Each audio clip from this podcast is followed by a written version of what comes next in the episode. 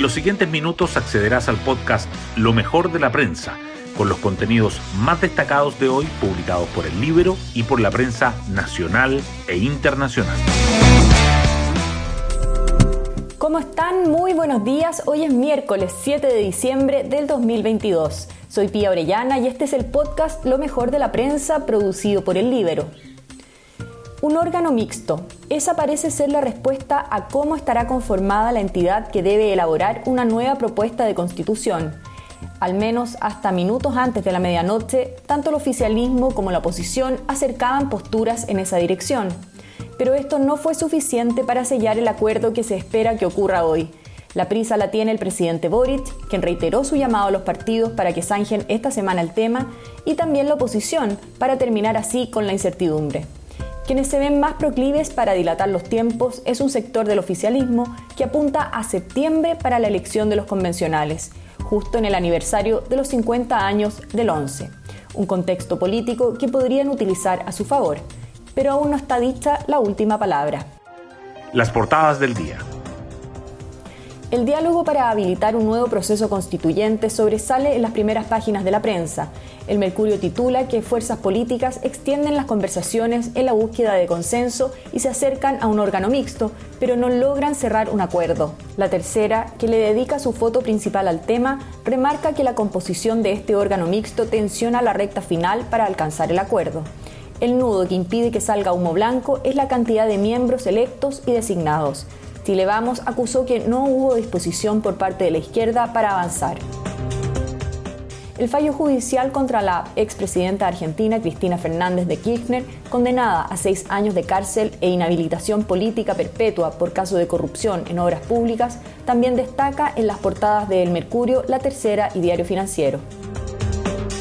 Otro tema que la prensa coincide en llevar entre sus titulares es que la Corte Suprema completa la quina para fiscal nacional con jefes del Ministerio Público en Ñuble y Los Ríos. El Pleno del Máximo Tribunal escogió a Nayalet Mancilla, fiscal regional de Ñuble e investigadora del caso LED, y a Juan Agustín Meléndez, jefe de la Fiscalía de Los Ríos, que indagó la muerte del malabarista en Panguipulli.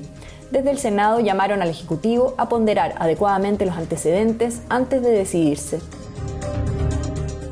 Los diarios también destacan que el Banco Central determina mantener la tasa de interés en 11,25%.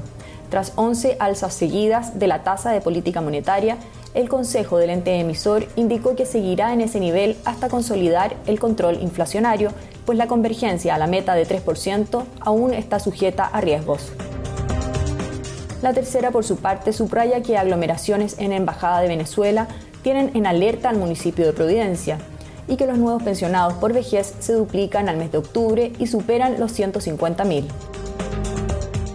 Diario Financiero, en tanto, titula que el Servicio de Evaluación Ambiental rechaza la solicitud del Ministerio de Medio Ambiente y le da el visto bueno a Salares Norte. El Libero, por su parte, abre con una nueva sección llamada Autobiografías. En esta edición, el alcalde de la Florida, Rodolfo Carter, relata en primera persona los pasajes más íntimos de su vida. Hoy destacamos de la prensa. El ministro de Desarrollo Social, Giorgio Jackson, defiende el criterio para cesar del cargo a ex Ceremi PPD que acusó presiones del gobierno. Jackson entregó más antecedentes de la criticada destitución de Patricia Hidalgo como Ceremi de la región metropolitana.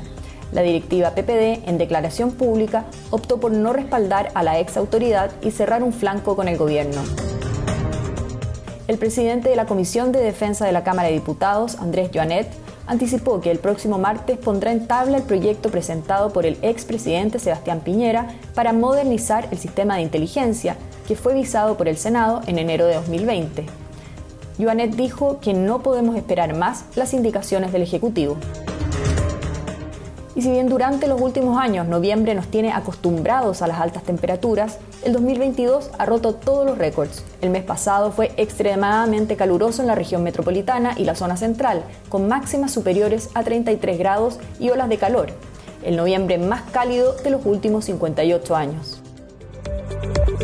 Hasta aquí la revisión de lo mejor de la prensa. Que tengan un muy buen día y será hasta el viernes.